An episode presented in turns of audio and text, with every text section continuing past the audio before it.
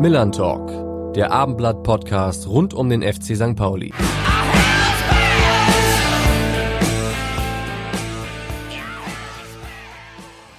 Moin und herzlich willkommen zu einem ganz besonderen Podcast vor dem nächsten Derby zwischen dem FC St. Pauli und dem HSV. Man könnte fast sagen, äh, HSV, wir müssen reden, meets Millern Talk. Mein Name ist Alexander Laux und an meiner Seite begrüße ich Carsten Harms. Moin Carsten.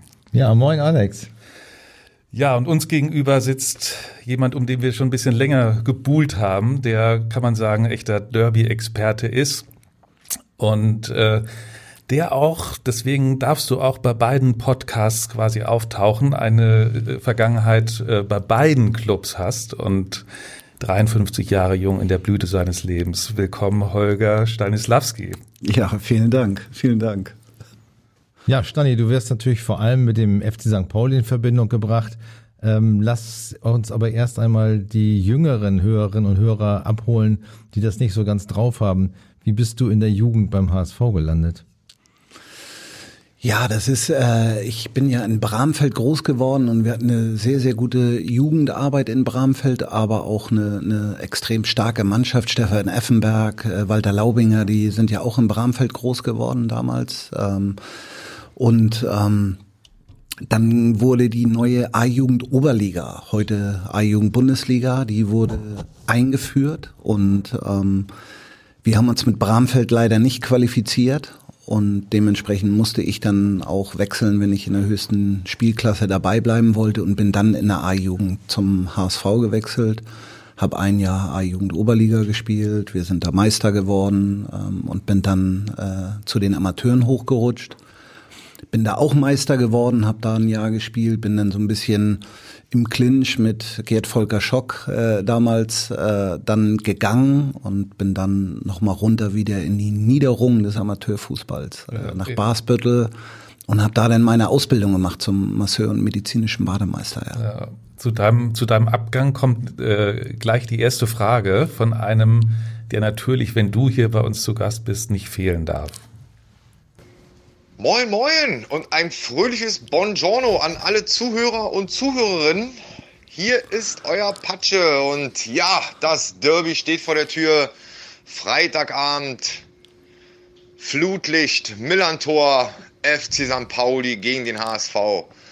Und ja, ich freue mich natürlich ganz besonders über den heutigen Studiogast, über Stani. Ähm, und ich glaube, er kann dazu ganz, ganz viel erzählen, wie so ein Derby abläuft, wie die Stimmung ist. Und ja, was aber viele nicht wussten, da muss ich jetzt mal ähm, ein Kapitel aufschlagen. Stani war ja auch mal auf der dunklen Seite der Macht. Ähm, er war ja ja, der Mukoku der 80er Jahre ähm, war ja mal beim HSV war ein Jahrhunderttalent ähm, und ja, irgendwie hat's da nicht so ganz hingehauen. Und das ist meine Frage an dich, Stani, mein kleiner Aschi. Ähm, wer oder was hat dir denn damals den Weg zur HSV-Legende verbaut oder wieso ist es äh, gescheitert? Ich glaube, das würden äh, die Zuhörer und Zuhörerinnen auch mal ganz gerne wissen wollen, denn ähm, du bist zwar eine FC St. Pauli-Legende, aber du hättest ja auch eine HSV-Legende werden können. Also, erklär mal, woran es lag, ob es schon ähm, ja, Rauchverbot in öffentlichen Räumen in den 80ern gab oder ob es an irgendwas anderem gelegen hat, ja? Alles klar. Bis dahin, mein Bester. Ansonsten uns allen ein schönes, faires Derby mit dem richtigen Gewinner. Bis dahin, euer Patsche. Tschö, Aloha. Ja, das war äh, Nico Paczynski unverkennbar und ähm, ja, du hast es eben schon angesprochen, Gerd Volker Schock, mit dem lagst du ein bisschen im Clinch. Was ist denn überhaupt passiert damals? Ähm, Patsche war letzte Woche noch bei mir im Laden, wir haben ein bisschen geschnackt, aber er hat mich nicht vorbereitet. Insofern, wir waren ja ein paar Jahre auf dem Zimmer zusammen. Nein, das war, äh, ich war jung, ich wollte natürlich immer spielen und es ging dann Richtung Aufstiegsrunde. Äh, damals war da noch so eine, so eine Aufstiegsrunde, um in die heutige dritte Liga dann aufsteigen zu können. Und oben gab es bei den Profis so ein bisschen Clinch. Äh, ich glaube, Thomas Hinz hat damals so ein bisschen, war so ein bisschen in Ungnade gefallen und wurde dann zu den Amateuren verbannt. Nur er natürlich Profi-Erfahrung und äh, viele, viele Bundesligaspieler auch gehabt. und wurde dann im Prinzip mir vorgezogen. So und da war ich ein junger Bursche, der eigentlich immer spielen wollte und dementsprechend war ich not amused und äh, habe dann eben gesagt, nee, komm, dann mache ich mal eine, eine Ausbildung und äh, lerne mal was Richtiges, nicht nur Bälle schießen und köpfen, sondern vielleicht den Kopf auch mal ein bisschen anstrengen.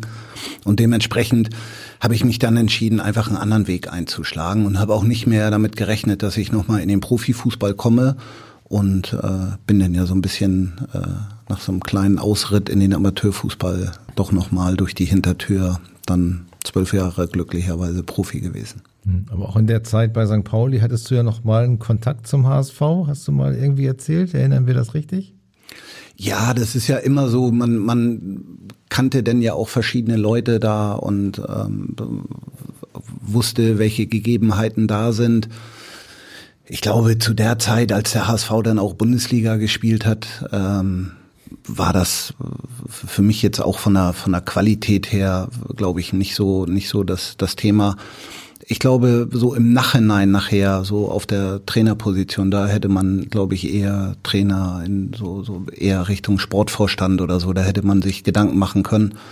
Aber ich glaube, so als Spieler war ich schon äh, bei den Braun-Weißen ganz gut aufgehoben. Ja. Wurde ein bisschen mehr geschrotet und nicht so filigran Fußball gespielt.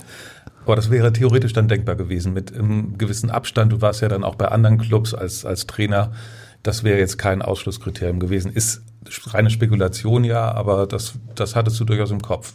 Ja, das ist ja, man muss sich ja, es gibt ja nicht so viele äh, Jobmöglichkeiten. Wenn man im Bundesliga-Fußball weiter dabei bleiben möchte, ob jetzt in der ersten oder zweiten Liga, dann muss man sich ja mit allen Gegebenheiten auseinandersetzen. Und äh, ich glaube, mit einem gewissen Abstand, also direkt zu wechseln, glaube ich, wäre nicht sinnig gewesen für alle Beteiligten, aber mit so einem gewissen Abstand hätte man das sicherlich auch mal äh, ins Auge fassen können. Aber ähm, hätte, hätte, Ne? Äh, es gab ja auch nie konkrete Gespräche dann, ne? Verstehe ich richtig. Ich habe mal ein konkretes Gespräch geführt, ja. Mhm. Doch. Mit mit jemandem. Okay. Ja, heute leitest du bekanntlich einen Supermarkt, äh, einen ziemlich großen, vielleicht den größten in Hamburg sogar fast. Ähm, wie nah bist du denn noch am Fußball? Ja, das hat sich schon ein bisschen verschoben, das muss man einfach auch sagen, weil man sich natürlich, A, war es ja auch ein, ein völlig neues Spielfeld für mich, ähm, ähm, Lebensmittel-Einzelhandelsbranche und ähm, da hat man ganz, ganz viele Dinge zu lernen, aufzusaugen, ähm, ist tagtäglich mit zwischen 130 und 170 Mitarbeitern, äh, viel, viel Ware, 65.000 Artikel. Da muss man natürlich schon auch äh, sehr intensiv arbeiten, aber einmal Fußball, immer Fußball. Das ist so, wir sind Freiluftsportler. Insofern guckt man immer mit einem Auge und wenn man am Fußballplatz irgendwo vorbeifährt, guckt man auch mal rüber, äh, was die da veranstalten. Insofern schielt man mit einem Auge immer noch mal drauf. Ist aber nicht mehr so, dass ich jetzt sagen muss, äh, Samstag halb vier, ich muss unbedingt irgendwo von Fernseher, sondern wenn es denn passt, gucke ich gerne mal. Manchmal schalte ich auch nach zehn Minuten schnell wieder um, so wie bei Deutschland, Ungarn. Das war, habe ich so viele Fehler gesehen, das, das tut er nicht gut. Ja, also wo bist du denn am Freitagabend? Bist du dann im Stadion oder musst du gucken, ob die Preise für Butter und äh, Milch noch stimmen? Nee, ich bin das Wochenende äh, nicht da. Ich habe mal Freitag und Montag äh, frei und insofern bin ich das Wochenende nicht da und äh, werde sicherlich irgendwas anderes machen, aber ähm, die digitale Welt gibt es ja her. Äh, ich werde sicherlich mich äh, sehr, sehr gut informieren, wie es da gerade steht. Wenn wir richtig gezählt haben, dann hast du als Spieler sechs äh, dieser Stadtderbys äh, mitgespielt. Und auch dazu hat jemand eine Frage, der für beide Clubs gespielt hat. Hallo Stani, Fabio hier. Am Freitag steht ja das nächste Derby zwischen dem FC St. Pauli und dem HSV an. Ich habe mal im Vorfeld ein bisschen recherchiert und geschaut, wie es um deine Derby-Karriere steht. Als Spieler ist es dir damals mit der Truppe in den sechs Spielen gegen den HSV nicht gelungen zu gewinnen. Äh, ich glaube, zwei Unentschieden und vier Niederlagen stehen da zu Buche. Und ich kann mir vorstellen, dass da eine Lücke aufgegangen ist bei dir. Und wollte fragen, ob die durch unseren Derby-Sieg mit dir als Cheftrainer an der Seitenlinie geschlossen werden konnte. Oder ob du im Nachhinein sagst, naja, einen HSV als Spieler auf dem Platz hätte ich schon mal gerne besiegt. Oder würdest du sagen, als Trainer war es auch ausreichend und diese Lücke konnte dadurch geschlossen werden? Ich wünsche euch beiden noch viel Spaß und liebe Grüße aus Hannover. Ciao, ciao. Fabio Morena, war das herzlichen Dank. Fabio, Ja. wie sieht's aus? Klaffende Wunde? Ja, doch. Als Spieler möchte man natürlich schon gerne. Also Das ist Wettkampf. Ähm, Wenn du auf dem Platz stehst, dann möchtest du Spiele gewinnen und gerade dieses besondere Spiel dann eben auch gewinnen. Ähm, Letztendlich war es nachher ein bisschen, ähm, sag ich mal, ähm, ja, Genugtuung oder auch, auch äh, was Positives, dass man als Trainer äh, das dann nochmal geschafft hat. Aber als Spieler hätte ich schon gerne noch ein Derby gewonnen. Das ist noch so eine kleine Wunde, die immer noch mal wieder so ein bisschen aufreißt. Dafür sind wir Sportler. Ähm, Gerade solche Spiele möchte man gewinnen und äh, leider ist es nie, nie geglückt. Zurück zur Gegenwart. Ähm, Ich kann mich noch sehr gut erinnern, dass wir genau in dieser Konstellation vor gut vier Jahren zusammengesessen haben, vor dem ersten Zweitliga-Stadtderby zwischen dem HSV und St. Pauli. Ähm, Hast du damals auch nur ansatzweise gedacht, dass vier Jahre später dann schon das neunte Zweitliga-Stadtderby zwischen beiden Clubs ansteht? Nee, ich habe natürlich gehofft, dass äh, beide Vereine irgendwie mal, äh, der, der HSV ähm, logischerweise noch eher das Ziel haben sollte, in die Bundesliga wieder aufzusteigen. Aber Pauli hatte auch äh, das ein oder andere Mal die Möglichkeit und zu Anfang war die Euphorie bei einem selber natürlich noch so, oh, ein Zweitliga-Derby, aber irgendwann ist das jetzt auch vorbei. Schön, dass sie mal wieder gegeneinander gespielt haben. Mittlerweile ist das ja schon so abgeebbt, dass man das beiläufig nur noch so ein bisschen äh, ja auch auch mitnimmt und ähm, ich hätte nicht gedacht, dass es wirklich so lange dauert, weil die Chancen waren da und es waren viele viele verpasste Chancen für beide eigentlich, auch gerade für den HSV, die ja oftmals so ein bisschen ähm, am Kuchen genascht haben, aber nie ein ganzes Stück Torte bekommen haben. Und insofern ist es, äh, es wird Zeit. Es wird Zeit für die Stadt Hamburg. Und äh, ich glaube, es wäre schade, wenn äh, nicht irgendwann irgendeine Mannschaft davon wieder in der Bundesliga spielt. In der, der vergangenen Saison sah es ja für den FC St. Pauli lange Zeit ziemlich gut aus. Ne? Hast du da vielleicht auch so ein paar Parallelen erkannt zu damals, äh, als du noch Trainer warst, äh, nach oben gegangen bist? Ähm, und wie man immer so schön sagt, woran hat es gelegen? Ja, ist immer schwierig. Dafür bin ich natürlich zu weit weg, auch wenn ich mit Schulle mal spreche oder mit den alten Jungs auch mal so ein bisschen äh, mich austausche. Aber ähm, es ist immer diese, gerade in der zweiten Liga ist ja so eine, so eine gewisse Konstanz wirklich auch, auch gefordert. Und ähm, das ist äh, schwierig gewesen. Es war, glaube ich, äh, nachher so ein paar hausgemachte Probleme, die Ergebnisse stimmten nicht mehr, ein bisschen Unruhe da. Das ist schade gewesen, weil sie, weil sie wirklich eine, eine sehr, sehr gute Hinserie ja gespielt haben und dann leider nicht mehr zu dieser, zu dieser Art Fußball, wie sie, wie sie da auch sehr frei, vom Kopf her frei, wirklich so, so gelöst äh, Fußball gespielt haben. Und das ist eben immer die Gefahr. Du brauchst so eine gewisse Stabilität von innen heraus, wenn es dann nachher auch wirklich geht, oh, wir können wirklich aufsteigen. Und wenn dann die Ergebnisse nicht passen, dafür war die Mannschaft vielleicht äh, noch nicht so ganz, ganz bereit, leider. Aber es wäre eine Riesenchance gewesen, weil die Möglichkeiten waren da und ähm, leider haben sie es nicht geschafft. Jetzt sind die Vorzeichen völlig anders. Lass uns mal mit St. Pauli anfangen, die gerade sehr schwere Wochen durchleben, seit sieben Spielen nicht mehr gewonnen, gerade eine ganz bittere Niederlage in letzter Sekunde in Braunschweig kassiert, ähm, auf Platz 14 abgerutscht. Wie gefährlich ist diese Situation? Oh, das ist schon, ähm, ich habe es ja am eigenen Leib auch mal gemerkt, aus der Bundesliga abgestiegen in die zweite und dann nochmal eine Etage tiefer in die dritte Liga. Ähm, die Gefahr ist schon immer da, das muss man einfach auch sagen. Dafür ist, ist die, die, die Qualität der einzelnen Mannschaften, was das Personal auch betrifft, ähm, ist schon auf einem, auf einem sehr ähnlichen Niveau. Es gibt jetzt keine Mannschaften, auch im, im Moment nicht, auch wenn der HSV jetzt auf eins steht, die, die herausragend stärker sind als andere Mannschaften. Und wenn du einmal da unten so ein bisschen drin hängst und äh, dann kommt von außen der Druck dazu, dann kriegst du immer wieder gesagt, siebenmal verloren oder nicht gewonnen und jetzt muss es aber mal passieren.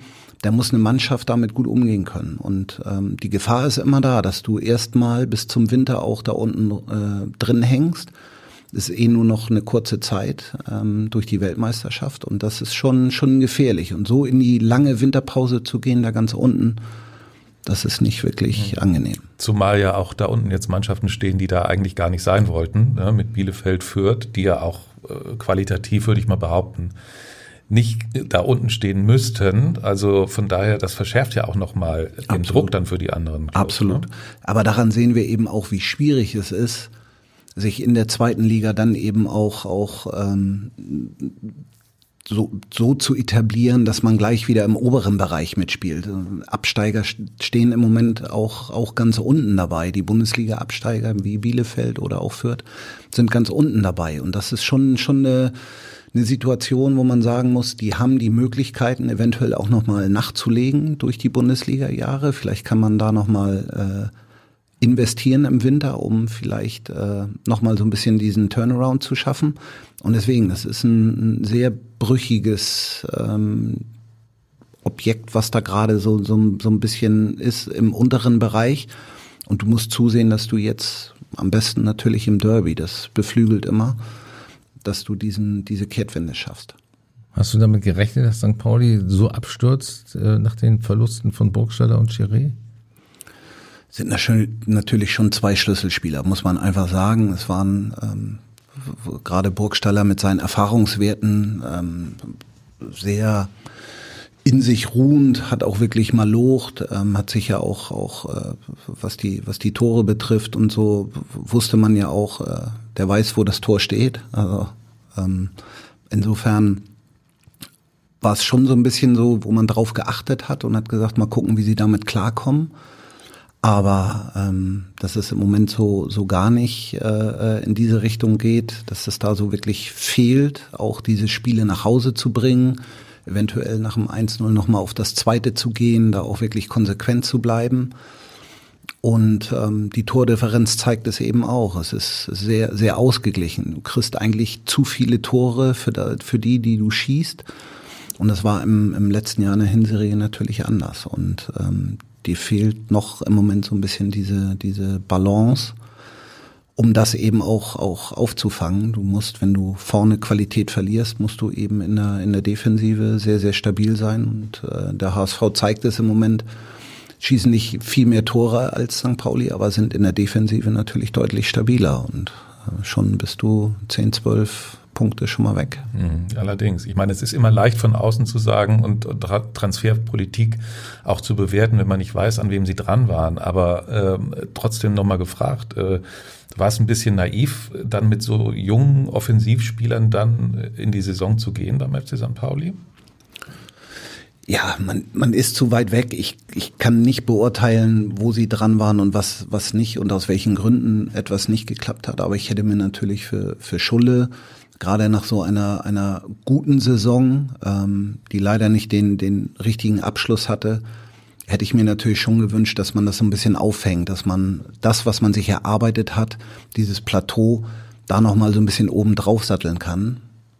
Das ist leider ein bisschen in die andere Richtung gegangen. Und das ist immer schwierig, ähm, das dann eben auch zu kompensieren. Solche Qualität kriegst du nicht so häufig, dann eben auch in die zweite Liga. Und ähm, da hätte ich mir gewünscht, dass da doch ein bisschen mehr ähm, passiert wäre, um ganz einfach diese Lücken dann auch schließen zu können. Und es ist nicht passiert. Und jetzt sehen wir im Moment leider, dass es, dass es äh, eventuell auch so in der, in der grundsätzlichen Vorabplanung ähm, vielleicht ein Fehler war. Hm, du hast Schulle angesprochen, also Timo Schulz, den Trainer des FC St. Pauli. Wie eng wird es für ihn, wenn es wie im Frühjahr 2019 unter Markus Kauzinski so eine 0-4-Klatsche im, im Derby gibt? Man muss ja sagen, es gab ja schon mal eine, eine schwierige Situation, ähm, wo der Club auch sehr stabil gewirkt hat, wo, wo das Präsidium und alle handelnden Personen sich auch wirklich einig waren, sie gehen diesen Weg weiter, egal was da auch passiert. Und das war die richtige Entscheidung in meinen Augen. Ähm, man hat gesehen, danach kam eine gewisse Stabilität dann auch zurück. Man muss es gucken. Also man, man muss schauen, wie dieses Spiel läuft. Das ist, glaube ich, jetzt im Moment so ein, so ein Wochenrhythmus, wo man immer auch guckt, wie präsentiert sich die Mannschaft, wie ist die Stimmung im Umfeld, wie man muss alles so ein bisschen deuten. Aber ähm, Pauli war jetzt noch nie so der Verein, der immer sofort auch die Reißleine gezogen hat und hat gesagt, nee, wir müssen jetzt was ändern. Ähm, man kann so ein Derby verlieren, das, das steht außer Frage, ähm, auch gegen eine Mannschaft, die im Moment sehr selbstbewusst wirkt, wie der HSV. Insofern äh, gehe ich davon aus und die Hoffnung ist da auch groß, dass Schulle auf jeden Fall nach dem Derby auch weiter Trainer ist und ich glaube, dass sie mit ihm auch, auch diese Kehrtwende schaffen können. Du hast eben Tim Walter schon angesprochen. Ich würde gerne mal äh, auch zum HSV kommen, der es ja wirklich auch geschafft hat, auch in die zweite Saison gegangen. Es ist ja beim HSV auch äußerst selten und ungewöhnlich, äh, das Team zu stabilisieren. Ähm, was ist denn so deine Einschätzung? Glaubst du, das ist ja immer so eine klassische Frage, aber äh, hat, kann er wirklich auch den Aufstieg schaffen mit dem Team? Auch mit der Qualität und vielleicht auch mit dem Umfeld, was er im Moment hat? Ja, ähm, das Umfeld ist, glaube ich, ganz entscheidend. Ich glaube, beim HSV, je mehr außenrum äh, untereinander auch äh, Krach ist, Theater ist, je, je mehr kann sich die Mannschaft auf, auf, auf ihre Arbeit fokussieren. Das war beim HSV eigentlich immer so und man sieht es in vielen anderen Beispielen auch, wenn außenrum viel Tamtam -Tam ist, dann spielt die Mannschaft meistens immer erfolgreich. Und wenn alle sich so ein bisschen in den Arm liegen und jeder darf mal ein Interview geben und alle können mal hier und da, dann ist es immer ein bisschen schwierig. Dann verlierst du auch mal Spiele, verlierst du den Fokus. So sagt die Mannschaft, wir für uns und egal was draußen passiert. Ähm, natürlich, sie haben die Qualität.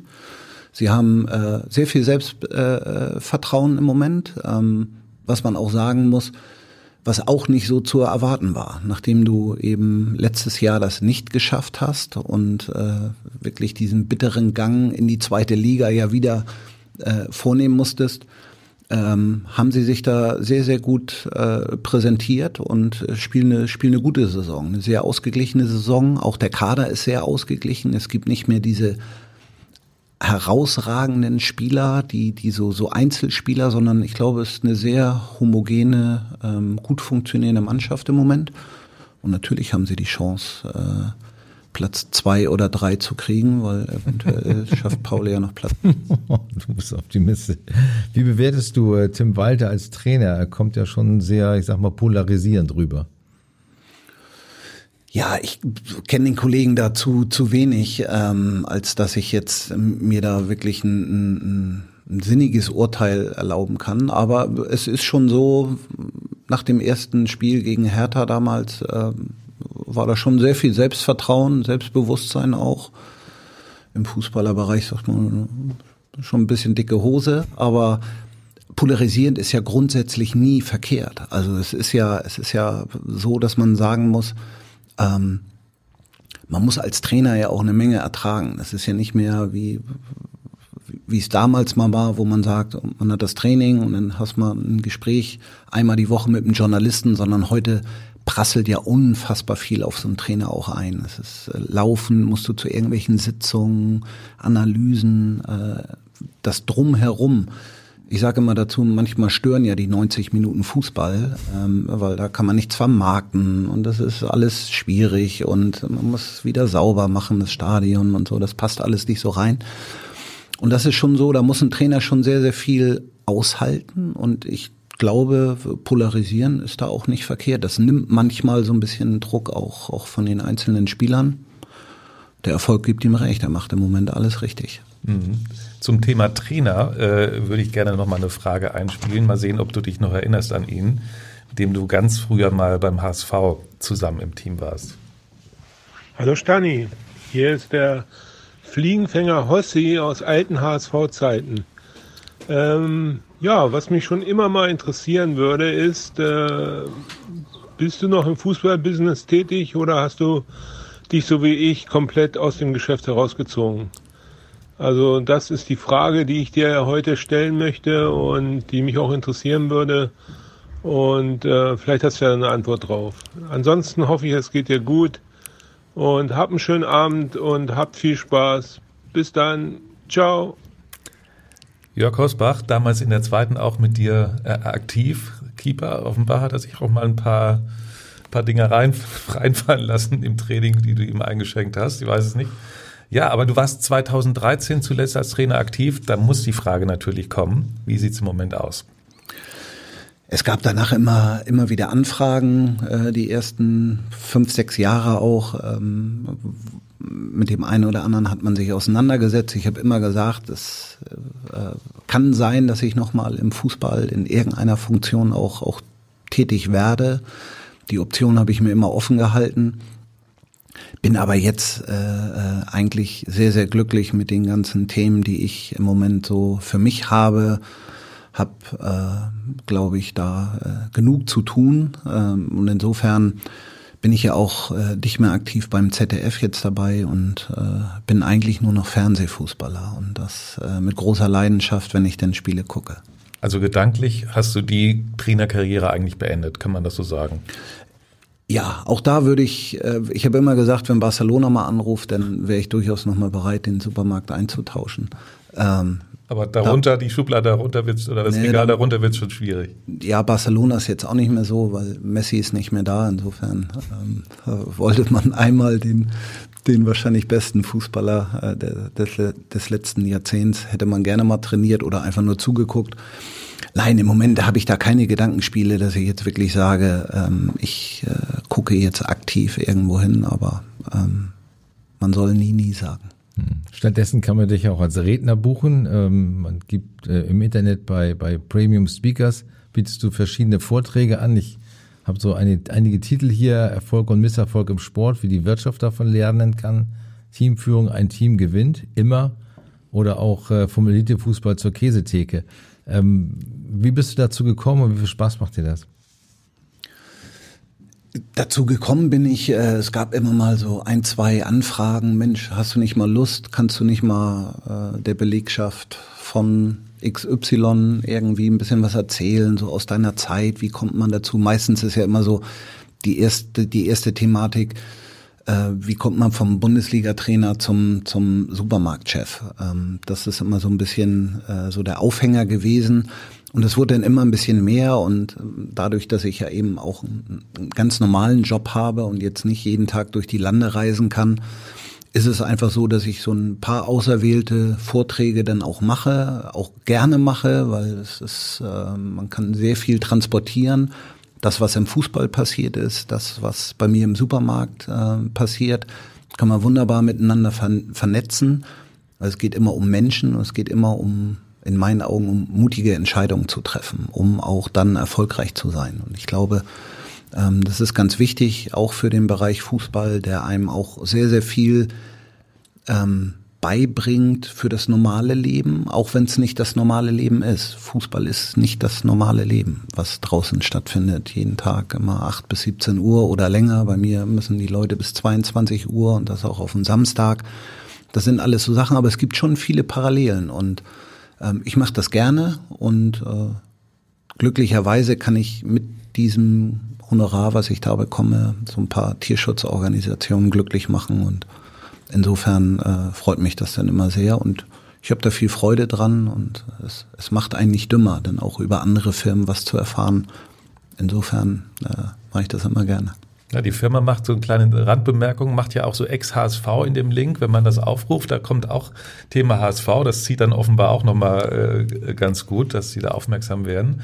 Aber vielleicht, ich meine, du hast das ja nun wirklich auch erlebt, so nach deinen Erfahrungen, was, was bringt denn prinzipiell, also, weil wir uns in Hamburg ja auch häufig mit Strukturen beschäftigen müssen bei beiden Clubs, äh, zu, personellen Zusammensetzungen, was bringt oder was gefährdet den Erfolg? Was ist so deine Quintessenz über die vielen Jahre? Schwierig, ist ein sehr großes Thema. Was, was immer ein, Gefolg, äh, ein Erfolg gefährdet, ist immer, wenn mehrere Menschen zusammenarbeiten und irgendwann meint einer wichtiger zu sein als der andere. Das ist immer sehr, sehr schwierig, äh, dann Dinge zu handeln. Dass einer ein bisschen mehr macht, ein bisschen wichtiger ist als der andere. Ähm, das ist immer sehr gefährdend. Und dann guckt auf andere Bereiche oft, oh, vielleicht jetzt bin ich keine Ahnung, ich gebe einfach nur ein Beispiel. Ich bin jetzt Co-Trainer, ich könnte ja eigentlich auch Cheftrainer sein oder ich bin Teammanager und ich könnte auch äh, sportlicher Leiter sein. All diese Dinge. Und da muss man immer aufpassen, dass man so ein Gefüge hat, so ein Team drumherum auch, dass jeder weiß, was er zu tun hat. Nicht, dass der Finanzchef auf einmal anfängt, ähm, die Aufstellung äh, zu analysieren und zu kritisieren, was da passiert, sondern ähm, wichtig ist, dass jeder so in seinen Bereichen, wo er seine Qualitäten hat, da eben auch, auch arbeitet. Das, äh, wenn es anders ist, kann das einen Erfolg nachher äh, extrem gefährden. Und alles andere ist, man kann das immer wieder auch ähm, schön mit dem Wort Spaß, Spaß haben. Also man muss bei der Arbeit und bei dem, was man da tut, äh, Spaß und Freude haben. Und ähm, ich sage immer dazu, ich habe das den Jungs früher immer gesagt, ihr müsst das Spiel lieben. Wir haben alle mal angefangen, früher als kleine Kinder Jacken auszuziehen, Tore zu bauen, auf der Wiese zu spielen.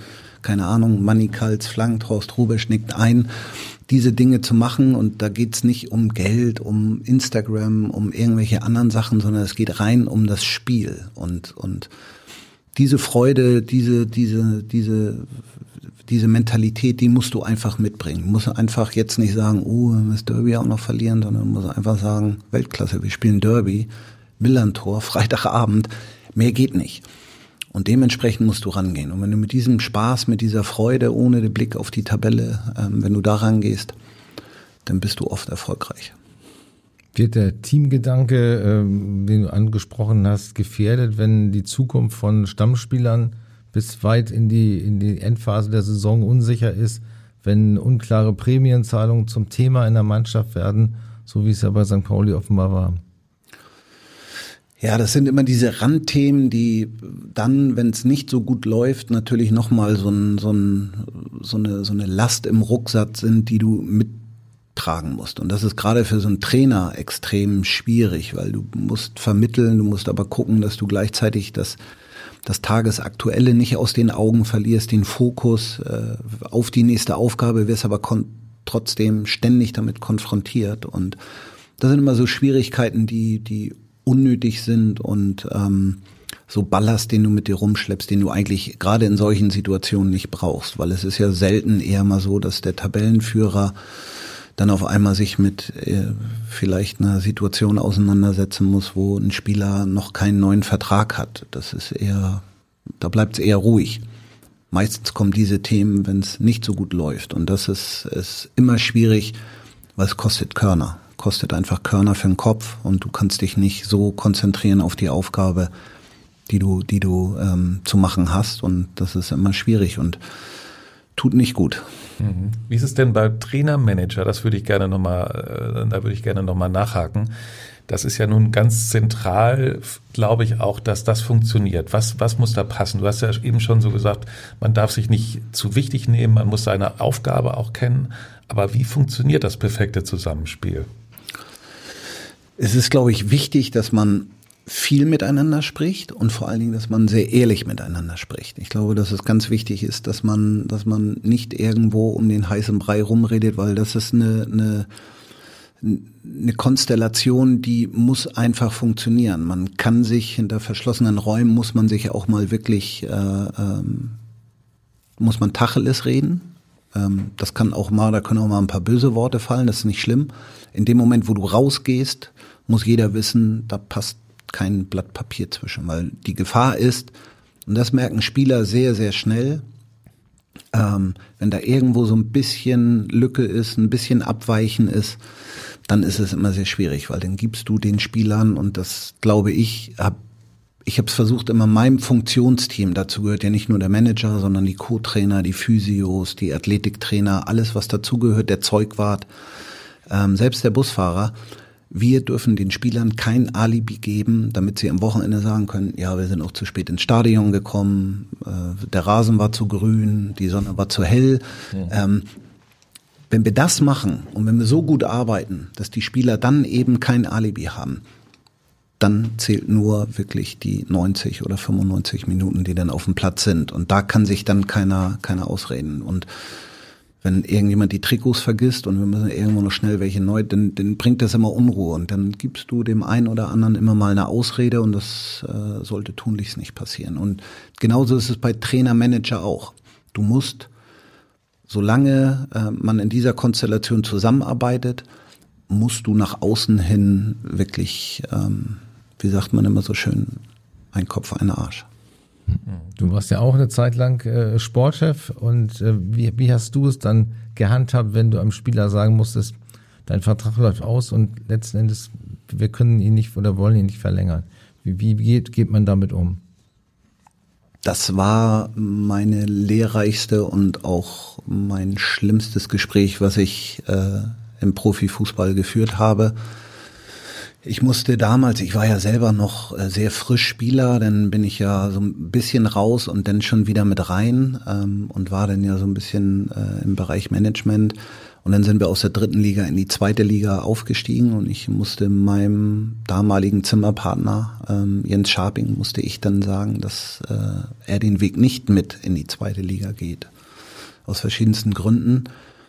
Und das ist schon, wenn du mit jemandem jahrelang das Zimmer teilst, das ist schon ein ganz, ganz äh, schwerer Gang, den du da, weil es äh, war ja eine Freundschaft und es war ja, war ja ein ganz, ein ganz enges Band da auch. Und diese Entscheidung zu treffen, und das ist es eben.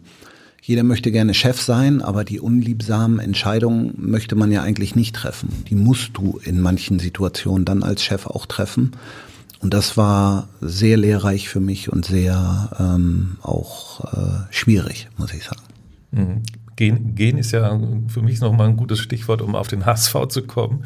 Äh, Im Vorstand musste Thomas Wüstefeld äh, gehen. Es gibt da doch ziemlich viel Unruhe, auch jetzt die ganze Zeit. Du als äh, TV-Fußball-Zuschauer, Betrachter, äh, wie nimmst du das denn wahr? Warum, warum kommt der HSV nicht, äh, nicht zur Ruhe? Warum kriegt er das nicht gebacken? Liegt das daran, dass eben immer die Erwartung da ist, muss hochgehen, äh, dann funktioniert das nicht? Ähm, dass dann da eine permanente Spannung ist? Oder hast du eine völlig andere Erklärung? Ist schwierig. Beim, also da muss man, glaube ich, auch so so ein bisschen in dem Dunstkreis des HSV müsste man sich bewegen, um genau zu zu spüren, auch was was passiert da eigentlich gerade. Aber glaube, dass es ist, und da reden wir jetzt nicht von der Stadionuhr, sondern ich glaube, dass es beim HSV immer noch so ist, dass man auch immer noch an dieser Tradition, an diesen Erfolgen von damals, äh, Ernst Happel etc., also in den 80ern ja auch diese, diese großen Erfolge, und der HSV dadurch ja auch ein, ein, ein, in, in Deutschland und Europa ein sehr, sehr großer Verein geworden ist. Und ich glaube, dass so dieses Drumherum, das hat sich noch nie so wirklich den Gegebenheiten, die sie im Moment haben, angepasst, sondern man muss eben manchmal auch, und das fehlt vielleicht das eine oder andere mal, demütig sein. Man muss einfach auch mal so ein bisschen demütig sein und sagen, so, wir haben jetzt eine völlig andere Situation, wir haben nicht mehr das Geld, wir haben nicht mehr äh, gewisse Grundvoraussetzungen, wir haben auch nicht mehr diese Erfolge, die wir äh, vor, vor 30 Jahren mal hatten, sondern man muss einfach mit mit Demut herangehen und trotzdem auch dankbar sein, dass man eben diesen Job und diesen Verein repräsentieren kann. Und das ist, glaube ich, ganz wichtig. Das ist, glaube ich, so drumherum bei dem einen oder anderen immer noch nicht so, so angekommen. Und manchmal hat man das Gefühl, das wird dann so eine One-Man-Show. Einer will immer, dann sind wir wieder ein bisschen wichtiger sein als der andere. Und das ist, glaube ich, glaube ich, nicht gut. Wenn jeder sich da auf seine Aufgabe konzentrieren würde, ganz einfach, ähm, auch gedanklich äh, sich die zweite Liga dann auch die annimmt, mhm. dann wird es auch, glaube ich, funktionieren. Und Wobei im fünften Jahr, glaube ich, ist es bei allen angekommen, oder? Müsste, müsste, aber auch da ähm, musst du, glaube ich, dem einen oder anderen immer noch mal wieder das vor Augen führen. Ich glaube, dass äh, manchmal muss man Dinge wiederholen, dann äh, ist deutlich besser. Was können äh, Spieler untereinander tun, äh, um den Teamgeist äh, zu fördern? Ja, die Jungs, die sind tagtäglich zusammen. Es ist ja eine andere Situation. Ich beschreibe das so auf, auf Keynotes dann auch immer so ein bisschen. Das ist, äh, es ist ja so ein kleiner Haufen, wo nicht auch jeder sich nicht äh, super toll mit dem anderen versteht, aber man weiß, dass man nur in der Gemeinschaft eben gewisse Ziele erreichen kann. Das ist ja muss man kein Prophet sein, der Stürmer ist schon davon abhängig, wie gut die anderen äh, defensiv arbeiten und wie gut sie ihn versorgen, damit er möglichst dicht am Tor eben auch den Ball bekommt. Und ähm, also wissen die schon, das ist natürlich im Normalleben bei mir im Supermarkt bei 130 Leuten, das ist natürlich schon anders. Da sehe ich manchmal Leute eine Woche gar nicht, weil die gehen auf der einen Seite, ich gehe auf der anderen Seite. Wir haben einen relativ großen Laden, das ist ja kein Bauchladen bei uns, wo man sich einmal dreht und guckt, äh, da kennst du jeden, sondern das ist schon ein kleiner homogener Bereich im, in so einer Fußballmannschaft und da musst du eben auch gucken, dass du im richtigen Moment auch mal einem, gerade im Erfolgsfall, auch mal einem auf die Füße steigst, ähm, dass man eben die Sinne schärft, dass es eben nicht automatisch so weitergeht, sondern man muss gerade für den Erfolg, wir sehen es bei Bayern München jedes Jahr, musst du immer sehr, sehr viel für tun. Und das fällt Bayern ja auch nicht einfach in den Schoß. Und genauso ist es in so einer Mannschaft. Und da ist es gut, wenn du Spieler hast. Schulle war zum Beispiel so ein Spieler. Der, der jetzige Trainer von St. Pauli war ein Spieler, der, was die Qualitäten, nicht immer eine Stammplatzberechtigung, aber er war innerhalb dieser Mannschaft, war er unfassbar wichtig, weil er Dinge gedeutet hat, Verhaltensweisen gedeutet hat auch, ähm, wo man auch mal einen zur Seite nimmt und sagt, pass auf, mein Freund, das ist der falsche Weg. Das kann sonst eine unangenehme Woche für dich werden. Und das ist wichtig, dass du Spieler hast, die, die ähm, nicht nur, wenn man gewinnt, äh, lächeln, sondern auch, wenn es nicht so gut läuft, die trotzdem aufmuntern, aber eben im Erfolgsfall auch mal durchaus einem, der ein bisschen äh, zu viel vielleicht auf der Erfolgswelle unterwegs ist, dem mal auf die Füße latscht. Hm. Beim beim Abendblatt früher, äh, als ich noch als Reporter aktiv war, so richtig, gab's äh, ab und zu mal die Trennung gar nicht so stark zwischen HSV und FC St. Pauli Betreuung, so dass ich auch mal im Trainingslager mit dabei war bei euch damals beim FC St. Pauli und ich erinnere mich, da gab es auch mal eine Kartenrunde. Ich will jetzt nicht so ins Detail gehen, aber äh, was ich so mitbekommen habe, ist das heute noch denkbar, weil das kann ja auch durchaus äh, eine teambildende Maßnahme sein, dass man solche Sachen zusammen macht. Ist das heute noch möglich? Ja, das denke ich schon. Also ich glaube schon, dass, dass da ähm, viele Dinge so zusammenkommen, dass die Jungs was zusammen unternehmen, dass sie, dass sie äh, zusammen essen gehen, dass sie auch vielleicht eine Kartenrunde, ich weiß nicht, ob die Jungs heute noch Karten spielen oder irgendwas anderes Digitales machen. Ähm, aber das ist schon, das, das, das wird heute nicht anders sein, als es damals war bei uns. Und ähm, das gehört einfach, äh, einfach auch dazu, gerade wenn du dich in so einem kleinen, äh, homogenen Kreis bewegst, dann, dann nimmt jeder eigentlich auch so ein bisschen dran teil. Der eine will mal ein bisschen Ruhe haben, die anderen brauchen immer irgendwie so ein bisschen Action. Und insofern wird es das heute sicherlich auch noch geben und tut so einer Mannschaft auch gut. Je mehr man sich austauscht, ich sage immer, äh, kein Gespräch macht einen dümmer. Und insofern ähm, ist es gut, wenn die Jungs zusammen was machen. Denkst du dir manchmal, wenn du noch ein bisschen professioneller gelebt hättest, dass da doch noch mehr drin gewesen wäre in deiner Karriere, die ja trotzdem toll war? Also. Das glaube ich schon. Das glaube ich schon. Das, ähm, ja, wenn ich mir, ich weiß gar nicht, ich habe mich letzt mit jemandem drüber unterhalten, wo ich gesagt habe, auch wir hatten 1993, 94, 95, wir hatten keinen eigenen Trainingsplatz. Wir haben auf dem Schulsportplatz trainiert. Wenn da Bundesjugendspiele waren, sind wir auf den Grandplatz gegangen und haben als Bundesligaspieler, das muss man sich mal vorstellen, vorbereitet auf, auf dem Ascheplatz.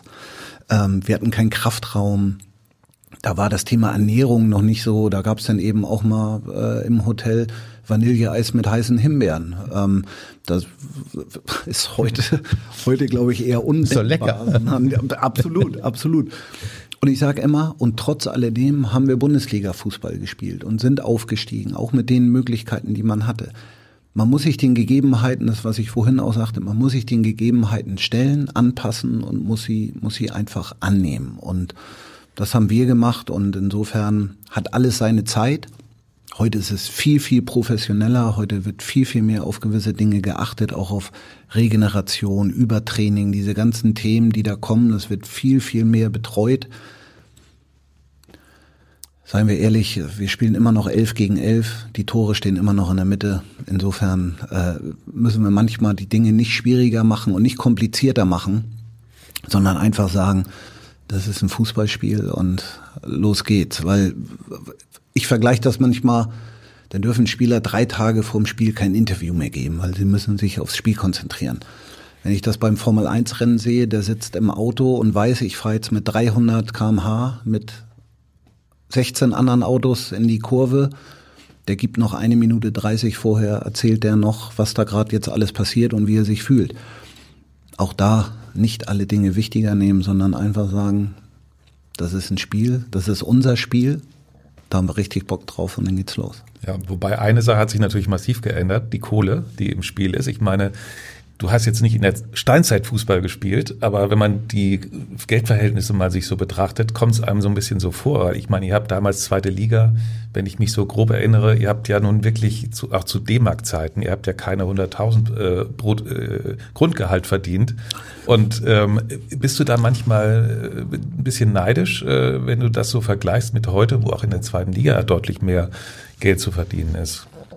Ja, aber Neid, Neid ist, das ist der, der, es ist heute so, so. Und manche verdienen im Monat, was wir im Jahr vielleicht verdient haben. Das, das ist einfach so, auch in der zweiten Liga. Das, das, das ist so. Und ob das immer passt und ob Preis-Leistung, ob das denn immer auch so stimmt, ich glaube nicht, aber es ist grundsätzlich so, die Einnahmen sind auch anders. Es gibt andere Vermarktungsmöglichkeiten, ähm, andere Sponsorengelder und äh, Fernsehgelder auch, die dazukommen. Aber ähm, neidisch ist da, ist da glaube ich keiner, sondern ähm, das war zu der Zeit so und da haben wir für unsere Zeit haben wir vernünftiges Geld verdient und das ist, das ist auch alles, alles in Ordnung so gewesen. Macht das viele Geld das Bilden eines Teams schwieriger?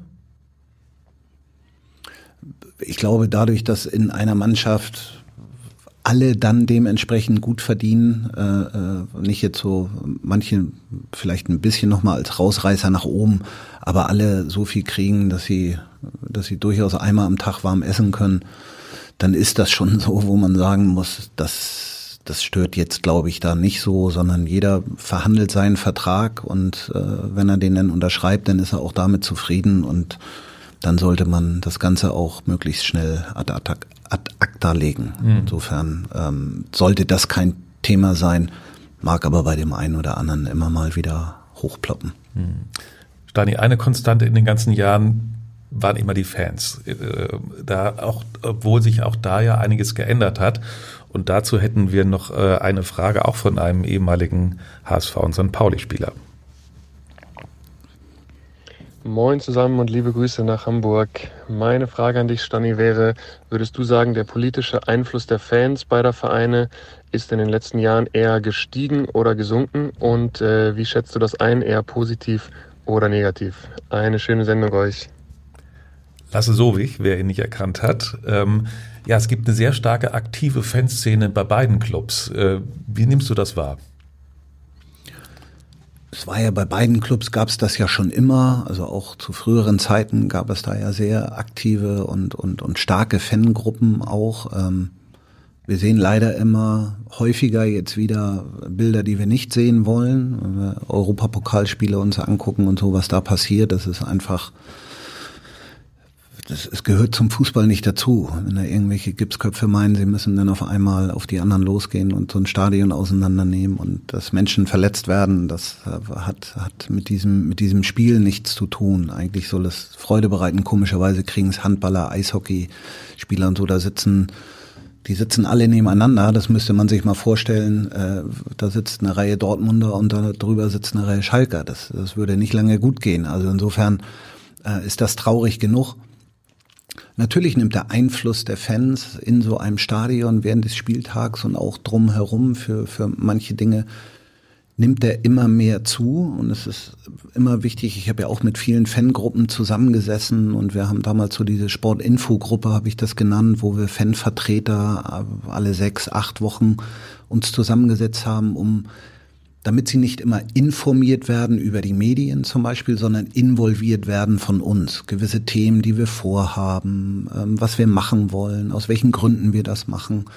Ähm, das ist, glaube ich, wichtig, dass man, dass man Fans auch ähm, mit so ein bisschen ins Boot holt, um einfach nicht nur Informationen weiterzugeben, weil das lesen sie auch nächsten Tag äh, in irgendwelchen Zeitungen oder in digitalen Medien, sondern dass es wichtig ist, sie so ein bisschen teilhaben zu lassen an dem Ganzen, was da eigentlich auch passiert und sich nicht so abkapselt. Und wir haben es damals immer belächelt, wenn ich es heute erzähle. Wir mussten noch aus dem Besprechungsraum durchs Clubheim gehen und da waren dann schon drei, vier, die hatten schon einen Lütten zu viel genommen.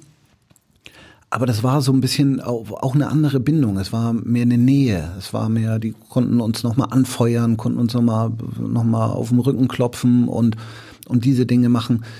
Heute findet ja alles ein bisschen mehr unter Ausschluss der Öffentlichkeit auch statt und, und diese Nähe fehlt da so ein bisschen. Und ich glaube, dass das auch, auch wichtig für, für Fans ist. Nicht nur das nackte Ergebnis, sondern eben auch, wie geht so ein Verein, eine Mannschaft, das Drumherum eben mit so einer Fanszene um. Und manche bleiben aber auch unbelehrbar und da wird man auch nichts mehr ändern können. Wie ist es denn für dich persönlich eigentlich? Ich meine, nachdem du nun jahrelang äh, dieses Bad, die berühmte Bad in der Menge auch genießen konntest, den Beifall, einfach die Emotionen auch so hautnah mitbekommen hast. Jetzt im, in deinem Supermarkt, da steht niemand und sagt super, wie ihr die Regale eingeräumt habt und was ihr da wieder an Umsatz gemacht habt und so weiter. Vermisst man das nicht? Also das ist ja doch irgendwie, ich stelle mir das schon so ein besonderer Thrill vor, den man ansonsten nicht mehr erlebt. Ich beschreibe das immer so, dass ich sage, ähm es geht um Menschen, es geht um eine Dienstleistung. Das eine ist eine Dienstleistung am Fan als Fußballer. Ich habe eine Dienstleistung am Fan. Der, der, Fan zahlt eine Menge Geld im Stadion und dann möchte er nicht jede Woche so 0-0 Gemarmel sehen, sondern es geht um 5-4, es geht um Spektakel. Es ist ja alles auch sehr teuer geworden mittlerweile, so eine Karte zu haben. Und im Supermarkt ist es eben die Dienstleistung am Kunden. Der steht nicht gerne vorm leeren Regal, der möchte gerne die Neuheiten haben, der möchte gerne, dass es dass das alles auch verfügbar ist. Der große Unterschied zwischen diesen Bereichen ist eben diese Emotionalität. Und ich beschreibe das immer so, dass ich sage, wenn du in der 89. Minute das 1 zu 0 schießt, dann springst du von der Trainerbank aus der kalten Hose bis in den Mittelkreis vor Freude. Dann flippst du aus, das sind, ich sage immer, da werden Kinder gezeugt auf den Tribünen, da liegen sich Menschen in den Armen, die, die haben sich noch nie vorher gesehen. Das ist diese Emotionalität, die haben wir, habe ich im Supermarkt nicht. Nur weil ich vier Scheiben Gouda mehr verkaufe, machen wir keine Polonaise. Also das ist schon schon so. Ähm, diese Emotionalität kriegst du halt nur im Profisport und das ist das Besondere und wird immer das Besondere bleiben. Und insofern ist das Jubeln und die Trauer ganz dicht beieinander und ähm, ja und dazwischen liegt manchmal der Schiedsrichter. der kann auch nur einen Pfiff richtig machen, das ist der Anpfiff danach hat er immer wieder eine Gruppe gegen sich. Insofern, ähm, das ist der, der große Unterschied zwischen normalen Unternehmen. Es gibt in keinem normalen Unternehmen diese Emotionalität, ähm, die du aus dem Sport eben gekriegst, kriegst, wenn du äh, dann kurzzeitig äh, Erfolg hast.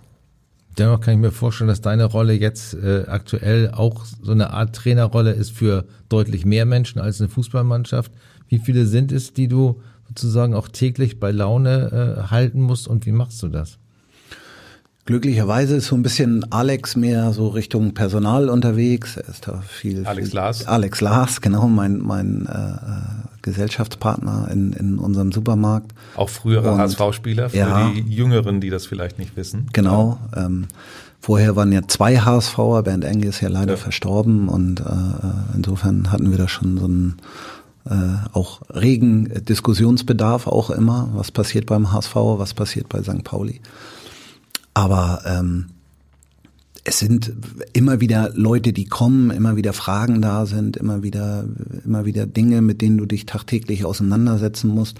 Manchmal ist es eben auch die Tasse Kaffee oder einfach mal ein, ein bisschen schnacken miteinander, um einfach mit den Mitarbeitern dann auch ein, ein gutes Gefühl zu haben. Und es geht auch da eben ums Mitnehmen, ums Wertschätzen, ums auch mal auf die Füße treten, wenn etwas nicht funktioniert. Aber ich sage immer, mutige Entscheidungen treffen, mal ein anderes Sortiment versuchen, mal, mal Dinge aufzubauen, ähm, weil nur dann hat man auch Erfolg und wir gehen nicht gleich pleite. Deswegen, wenn wir mal, wenn irgendetwas nicht so gut funktioniert und genauso ist es im Fußball ja auch.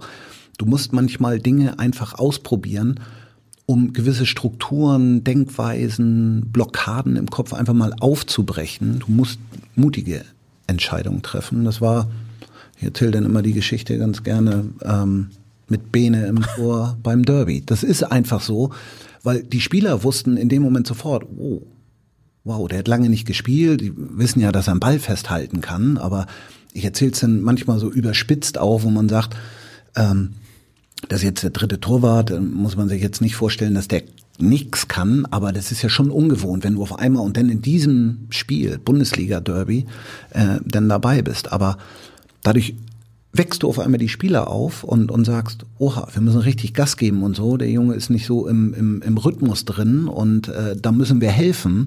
Und dementsprechend kriegst du schon eine völlig andere Sichtweise. Und ich habe dann äh, immer mal gesagt, was wäre denn passiert, wenn wir das Spiel verloren hätten? Mit ihm im Tor und mit dieser Entscheidung, die ich ja getroffen habe. Ähm, und habe ich gesagt, wir hätten auch im 38. Jahr verloren gegen den HSV. Mhm. Mehr wäre nicht passiert. Und Manchmal kriegst du durch mutige Entscheidungen viel, viel mehr, auch innerhalb einer Mannschaft und eines Vereins, ähm, und kannst viel weniger verlieren. Und so holst du dir auch im, im Supermarkt, so kamen wir auch so ein bisschen darauf, auch durch mutige Entscheidungen mal was anderes machen. So holst du dir heute deine äh, Erfolgserlebnisse, kann man das so sagen? Absolut, ja. Wir probieren da auch Dinge aus. Also nicht nur was unser Sortiment betrifft. Wir sind sehr viel mit Startups unterwegs. Wir geben denen eine Chance, sich zu präsentieren, einfach auch so, so, so, so einen Eintritt zu finden in dieses, in diese riesige Welt der, der Artikel. Und ähm, wenn man sich vorstellt, es gibt, keine Ahnung, über 3000 verschiedene Biersorten mit den Mixgetränken dabei. Und jetzt hat irgendjemand ein Winterhuder Bier gemacht, dann muss das im Regal nachher auch bestehen können. Und da versuchen wir zu unterstützen mit unserem Know-how, mit unserem Wissen, erstmal dem Kunden das nahe zu bringen über Werbemaßnahmen und, und, und. Das macht sehr viel Spaß, auch wenn man sieht, wenn sich etwas positiv entwickelt und, und wirklich seinen Platz nachher hat. Und genauso machen wir auch Dinge. Es ist ja nicht nur so, dass wir keinen Spaß haben wollen, sondern 2016 oder 15 habe ich dir mal gesagt, lass uns mal eine Single Night Shopping machen. Und 2019 waren 3000 Menschen im Supermarkt, äh, 22 Uhr auf dem Freitag bis 1.44 Uhr mit DJ, mit kleinen Verkostungsständen, mit Luftballons, mit Fotobox, mit allem. Und es ist auch da das Ziel gewesen. Es kostet uns erstmal Geld, aber der Mehrwert, den wir haben, ist, ist eine andere Art der Begegnung. Supermarkt mhm. anders. Es ist anders. Es ist nicht immer die Eckkneipe, wo du weißt, oh, da sitzt der Typ wieder 1.33 Uhr, fragt er mich wieder, ob ich was trinken will. Ich sag wieder nein. Sondern es ist mal eine andere Begegnungsstätte, wo man ähm, völlig mit einem anderen Gefühl auch, auch umgeht. Und genauso haben wir unseren Fußballplatz, unsere kleine Arena an unserem Supermarkt damals konzipiert, nicht weil wir nur wollten, dass die Kinder da Fußball spielen können, das ist positiv für die Eltern, das ist positiv für die Kiddies. Aber es ging auch um die alten Menschen. Wir haben eine kleine Sitzecke, wir haben einen kleinen Cappuccino-Automaten für 50 Cent, konnte man da den Cappuccino trinken. Und es geht darum, die Eltern gehen zum Servicebereich, stellen sich da an. Jetzt kriegt Klein Erna den ersten Ball an den Kopf und heult. Aber Mutti ist nicht da dann gehen die alten Menschen hin und sagen, ist doch nicht so schlimm und kümmern sich. Und es ist eine Begegnung zwischen alt und jung. Und das ist das, was wir eigentlich machen wollten. Und deswegen kam es so gut an. Wir hätten da auch Ware reinstellen können, so wie es im Moment ist. Durch Corona wurde das leider alles ausgebremst. Aber man muss sich Gedanken machen, um ganz einfach, und dazu gehören solche Entscheidungen, ähm, eben auch mal über den Tellerrand zu gucken, auch mal um die Ecke zu denken, einfach, äh, um dann vielleicht was Positives rauszukriegen. Und wir machen auch Entscheidungen, die nicht gut sind, die dann auch mal nach hinten losgehen, aber tut nicht weh. Wird keiner, wir haben im Moment ganz andere Probleme auf der Welt, äh, mhm. als dass uns mal so ein, so ein, vielleicht mal ein Aufbau irgendwie äh, negativ äh, beeinflussen würde. Musst du eigentlich heute mehr arbeiten und länger arbeiten als früher als Spieler und auch als Trainer? Ähm, Max Kruse hat ja neulich mal so ein bisschen erzählt, wie, wie sein äh, Arbeitsalltag aussah. Ja, als Spieler hast du da, glaube ich, das ist nochmal outstanding, das ist, das ist relativ überschaubar dann eben auch. Aber man muss auch wissen, das sind auch Hochleistungsmaschinen, da muss man eben auch, da gehört so eine gewisse Regenerationsphase ja auch immer dazu.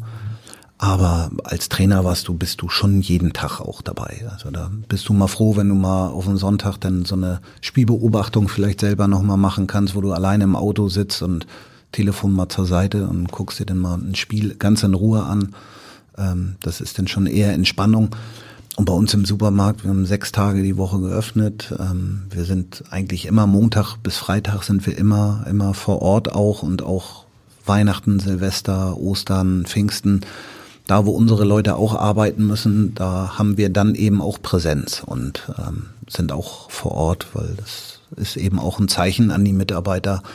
Unsere Wertschätzung auch, dass wir sagen, wir wissen, heute wird ihr alle gerne schon früh zu Hause oder werden gar nicht öffnen müssen, aber wir sind auch da und gucken, dass wir, dass wir auch ein Teil dieses Teams sind und nehmen uns da jetzt auch nicht wichtiger als Kasse 4. Mhm. Du hast gerade eben die, die ältere Menschen angesprochen ähm, und Carsten hatte mir im, im äh, Vorfeld gesagt, dass du auch im Bereich Pflege aktiv bist. Stimmt das? Äh, was machst du da? Da geht es um eine App? Genau, ich bin äh, so seit vier Jahren unterstütze ich ein, Gesundheitsunternehmen, Live Bonus, ähm, die mal am Flughafen gestartet sind, mit dem Bodenpersonal ganz einfach ein Jobsimulator-Programm auch auf die Beine gestellt äh, haben, um einfach gelenkschonender, belastungsärmer, diese ganzen Sachen dann am Flughafen auch so diese Koffer zu bewegen. Wenn man sich vorstellt, äh, zu Hochzeiten bewegen die acht Tonnen am Tag, eine Person. Und ähm, wir warten immer nur draußen und gucken, äh, oh, unser Koffer braucht schon wieder so lange, äh, arbeiten die denn nicht? Und das ist wirklich ein Knochenjob. Und da haben wir versucht, durch verschiedene Dinge ähm, denen eben die Möglichkeit zu geben, länger gesund zu bleiben, länger fit zu bleiben. Dann war Corona und dann haben wir gesagt, die Pflegebranche braucht dieses auch. Und mittlerweile ist es so, ähm, ich mache so ein bisschen, guck auf die Trainingsprogramme, ähm, öffne dann mal die eine oder andere Tür und ähm, bin eben Teil so so in diesen ganzen Bewegungsabläufen. Äh, und jetzt äh, haben wir eine, eine App für beruflich Pflegende. Ähm, wo ähm, das Unternehmen auch schon in 25 Einrichtungen hier in Hamburg unterwegs ist. Und äh, jetzt haben wir ganz neu entwickelt und das ist weltweit eigentlich das erste für pflegende Angehörige. Weil man muss sich ja vorstellen, da sitzt jemand zu Hause und ich kenne das selber aus dem eigenen Familienkreis und man muss jetzt jemanden pflegen und da sind ganz, ganz viele Tipps, Bewegungen, wie kriege ich ihn vom Stuhl hoch, möglichst, damit ich mir nicht selber den Rücken kaputt mache. Was gehört dazu, wenn man gewaschen wird und, und, und. Und das ist eine ganz, ganz tolle Sache und äh, erdet einen auch immer. Und ich möchte hier auch meine Wertschätzung und Dankbarkeit für jeden, der diesen Beruf ausübt, Pflegekraft, Intensivpfleger, alles, was dazugehört meinen größten Respekt und Wertschätzung an, an diese Branche und äh, das ist nicht immer nur eine Geldfrage, sondern es ist Menschen, die sich um andere Menschen kümmern, gebührt mein größter Respekt. Wie heißt die App äh, für diejenigen, die es interessiert, die sich da am besten Live-Bonus einmal eingeben und dann App für Pflegende ähm, oder für pflegende Angehörige, dann kommt man da sehr, sehr schnell drauf. Auch ein schönes Logo und ähm, das ist eine gute, eine gute Sache und ich war jetzt zwei Tage auf dem Deutschen Pflegetag, da ganz viel Dinge auch, auch gesehen und, und mitbekommen und ähm, überhaupt etwas für, für diese Branche auch zu tun, ähm, die sich um andere Menschen kümmern, ist, ist äh, eine gute Sache und immer wenn ich Zeit habe, versuche ich da ein bisschen mitzuwirken. Beim HSV-Podcast haben wir immer die Rubrik die Top 3. Äh, für dich haben wir uns eine ganz besondere Aufgabe überlegt. Ähm, Nenne uns deine drei Lieblingsspiele zwischen dem HSV und dem FC St. Pauli. Hui.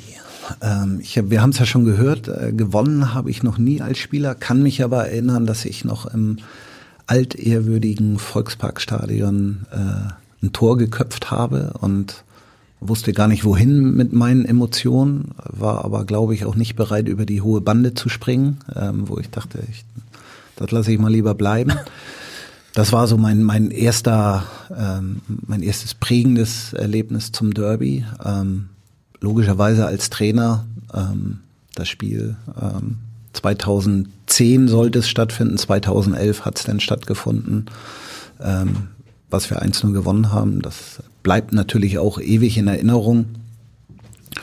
Und ansonsten erinnere ich mich gerne an alle Derbys, wo St. Pauli gewinnt.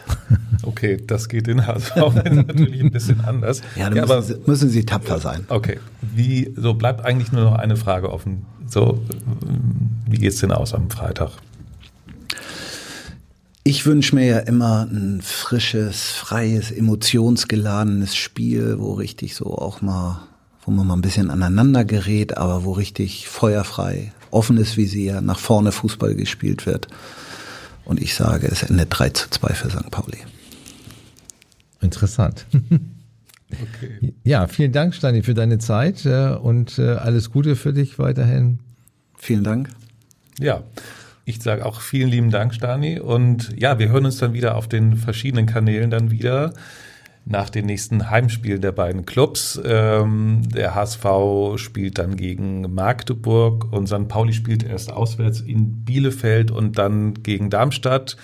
Vielen Dank fürs Zuhören und ihr wisst ja, in Hamburg sagt man Tschüss, das heißt bei uns auf Wiederhören.